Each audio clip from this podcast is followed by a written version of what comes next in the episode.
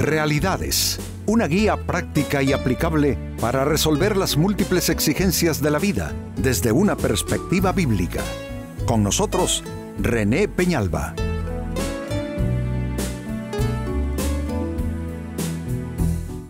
Amigos de Realidades, sean todos bienvenidos. Para esta fecha nuestro tema, huye de la religiosidad vacía. Si hay algo que Jesucristo combatió en sus días de ministerio terrenal fue precisamente la religiosidad hueca, sin sentido, vacía, sin verdadero contenido, una eh, religiosidad que solo está basada en formas. Y bueno, ya los días del Señor han quedado solo registrados en su santa palabra, pero el asunto es que la religiosidad vacía es lo que muchos erróneamente han abrazado y creen que por seguir ciertas, ciertas normas, ciertas formas, que de eso se trata y tienen sus corazones vacíos, su espíritu está de igual manera vacío. Y eso, además que no satisface interiormente a la persona, eh, en cuanto a Dios, eso tiene frutos cero no tiene ni representa ningún mérito. Claro, no se hacen las cosas por mérito, pero el caso es que lo que estoy diciendo es que para Dios eso no le impresiona en lo más mínimo. Al contrario, a Dios le desagrada la religiosidad vacía. Pues con esto tiene que ver nuestro tema, huye de la religiosidad vacía. Sobre esto en lo mucho que Jesucristo eh, criticó, se puede decir, una forma de religión así, eh, dice Mateo capítulo 23 y versículo 29, hay de vosotros escribas y fariseos hipócritas. Los escribas y fariseos representan la clase religiosa en la época de Jesús y sigue diciendo, porque edificáis los sepulcros de los profetas y adornáis los monumentos de los justos.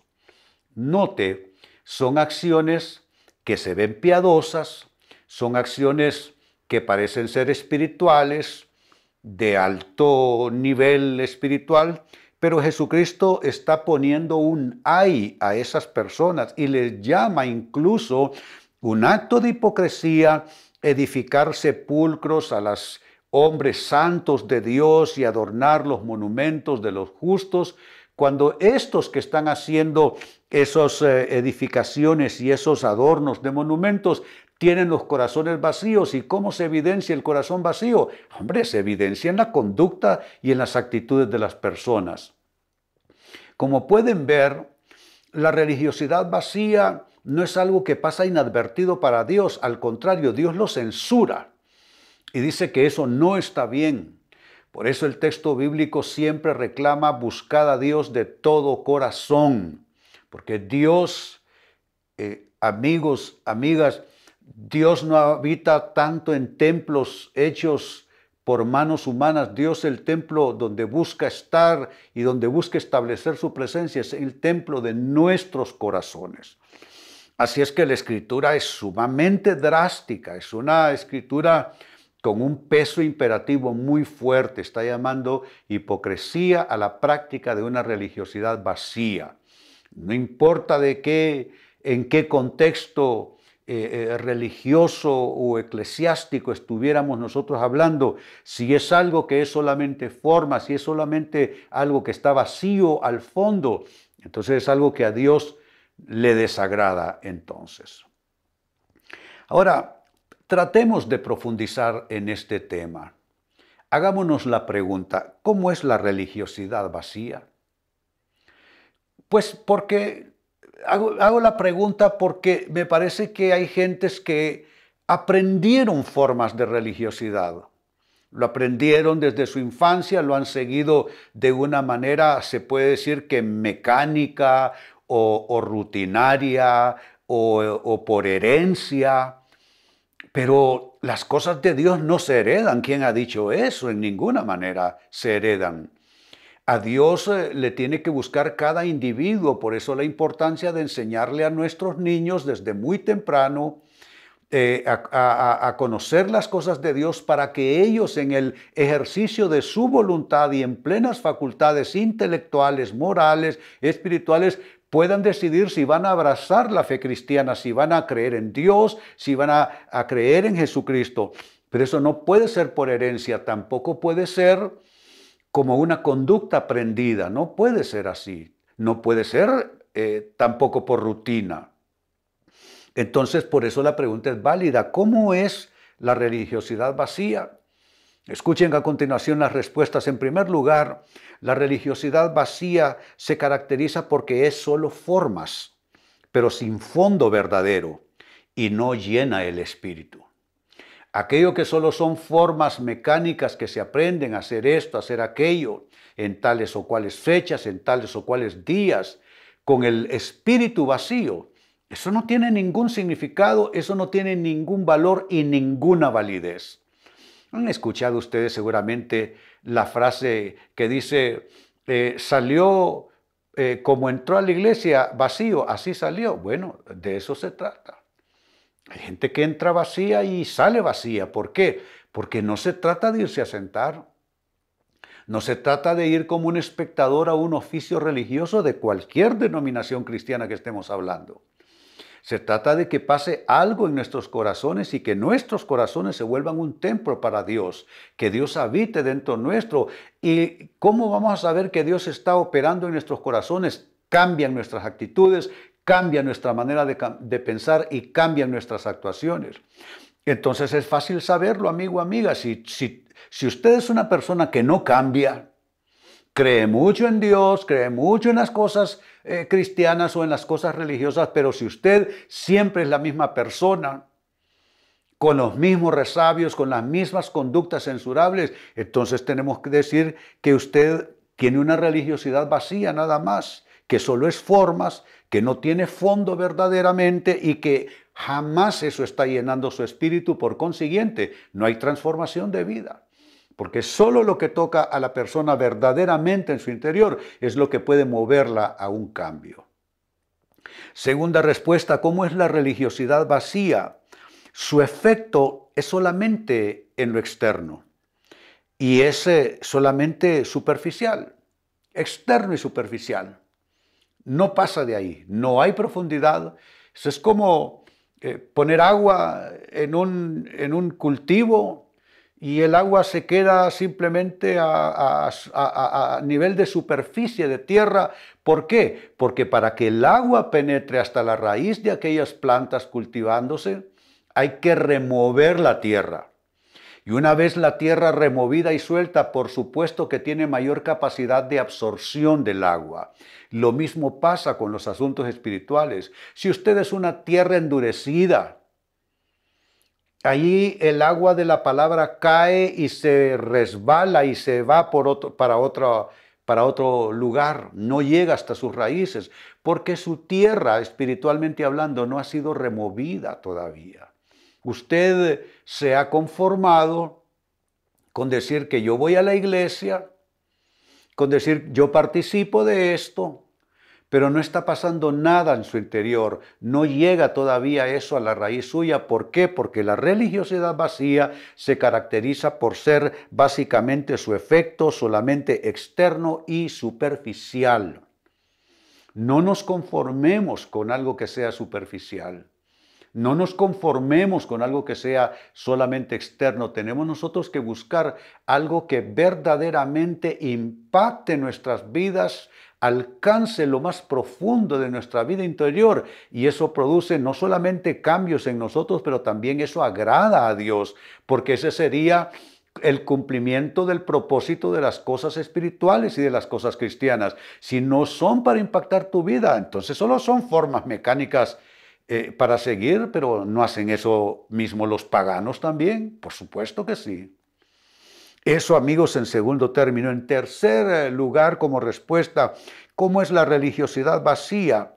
Pues mire qué interesante. No obstante su aparente virtud, porque la religiosidad vacía se ve, eh, se ve virtuosa, no obstante su aparente virtud, resulta en decepción. O sea, hay cosas que se ven bonitas, pero algo que es bonito no necesariamente va a transformar nuestras vidas. Las cosas de Dios no las podemos nosotros calificar como de bonitas, porque bonito no es lo que eh, eh, lo, de interés. Hablemos de profundo, hablemos de impactante, hablemos de poderoso, hablemos de transformacional, pero no hablemos de bonito. A mí cuando me dicen, pastor, qué bonito su mensaje, bueno, digo, bonito puede ser, no sé, un vestido, una camisa, eh, no sé, pero bonito para aplicarlo a las cosas de Dios es para mí eh, yo no usaría adjetivos de ese tipo, sino algo que realmente tenga que ver más con la profundidad en la vida de la persona. Y lo bonito, lo bonito es a los ojos. Cuando algo decimos que es bonito, qué bonito paisaje, qué bonita vista, sí, claro, lo que, lo que tus ojos ven. Pero ese es de tus ojos hacia afuera. Pero si va a impactar tu vida y te va a transformar, tiene que ser de, esa experiencia espiritual hacia adentro tuyo. Así es que vemos pues que no obstante se ve como de mucha virtud algunos comportamientos, algunas conductas, algunas acciones, pero al final, eh, ¿por qué digo que es decepción? Ah, porque decepcionante es aquello que no cumple su verdadero propósito, sobre todo hablando de los propósitos de Dios para estos temas, para estos asuntos. Y finalmente, ¿cómo es la religiosidad vacía? Pues puede ser sincera, pero equivocada. Y la sinceridad, amigos, no disculpa la ignorancia. Oiga bien cómo lo digo. Lo leo de nuevo. Puede ser sincera, pero equivocada. La sinceridad no disculpa la ignorancia. Es decir, uno no puede eh, conformarse dando esta explicación. No, bueno, yo lo hago, yo soy sincero, hermano. Entonces Dios sabe que yo lo hago sinceramente. No, pero si es erróneo, desde el punto de vista de una Biblia abierta, si eso es erróneo, tú puedes ser todo lo sincero que quieras, pero no puedes tú disculpar tu ignorancia con tu sinceridad. Sé todo lo sincero que puedas, pero tampoco seas todo el ignorante que, que puedes ser. Tú tienes que crecer en eso. Salir de la ignorancia es de los principales propósitos de la palabra de Dios, sacarnos de la ignorancia, sacarnos de fantasías nuestras, conceptos creados humanamente que no proceden de Dios y si no proceden de Dios, por bonitos que se vean, por respetables que parezcan, si no va conforme a los propósitos de Dios, pues hombre, lo que no es de Dios, no es de Dios, no importa qué querramos decir en su defensa. Entonces, no se trata de ser sincero se trata de hacer las cosas con verdadero conocimiento, cosas que vayan en la misma ruta de lo que nos dice la palabra de Dios. Si no está en la Biblia, por bonito que se parezca, por espiritual que se vea, si no está en la palabra de Dios, hay que descartarlo. Así de simple, porque si no terminará siendo una, como estamos diciendo, religiosidad vacía. Pues vuelvo precisamente a ese texto donde mm, se, se golpea fuertemente la religiosidad vacía. Dice Jesús, Mateo 23 y verso 29, hay de vosotros, escribas y fariseos, hipócritas, porque edificáis los sepulcros de los profetas y adornáis los monumentos de los justos. Note, son edificaciones de orden religioso que se adornan, que, pero está diciendo que que eso no es suficiente para Dios. O sea, nosotros podemos construir todo lo que querramos construir. Eso no, eso no lo estoy cuestionando, por supuesto que no.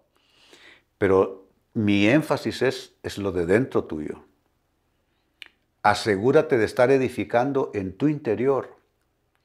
Que el templo que tú construyes, que el monumento que construyes, que el altar que construyes para Dios, lo hagas dentro tuyo, porque tú, dice la Biblia, eres un templo para Dios.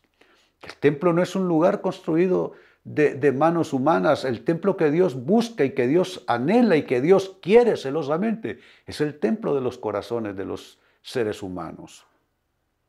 Pues basados en esta escritura, eh, traje esta interrogante a continuación. ¿Cómo es la religiosidad vacía? ¿Con qué objeto? De que podamos comprenderla, identificarla y descartarla. Así, comprender, identificar y descartar. ¿Cómo es entonces la religiosidad vacía? Cuatro respuestas. La primera, es solo formas, pero sin fondo verdadero y no llena el espíritu humano. Dos, su efecto es solamente externo y solamente superficial, nunca es hacia la raíz de la persona.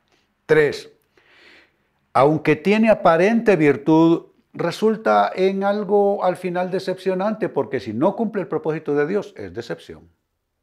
Y cuatro, la religiosidad vacía también, aunque puede ser sincera, puede estar equivocada y la sinceridad no va a disculpar nuestra ignorancia en estas cosas. Tenemos nosotros que eh, buscar la experiencia cristiana y espiritual no a la manera nuestra, sino a la manera de Dios. ¿Y dónde está la manera de Dios? Está en su palabra. Amigos, con esto cierro el tema, de igual manera me despido. Y les recuerdo que nuestro enfoque de hoy ha sido titulado Huye de la religiosidad vacía. Hemos presentado Realidades con René Peñalba. Puede escuchar y descargar este u otro programa en rene-penalba.com.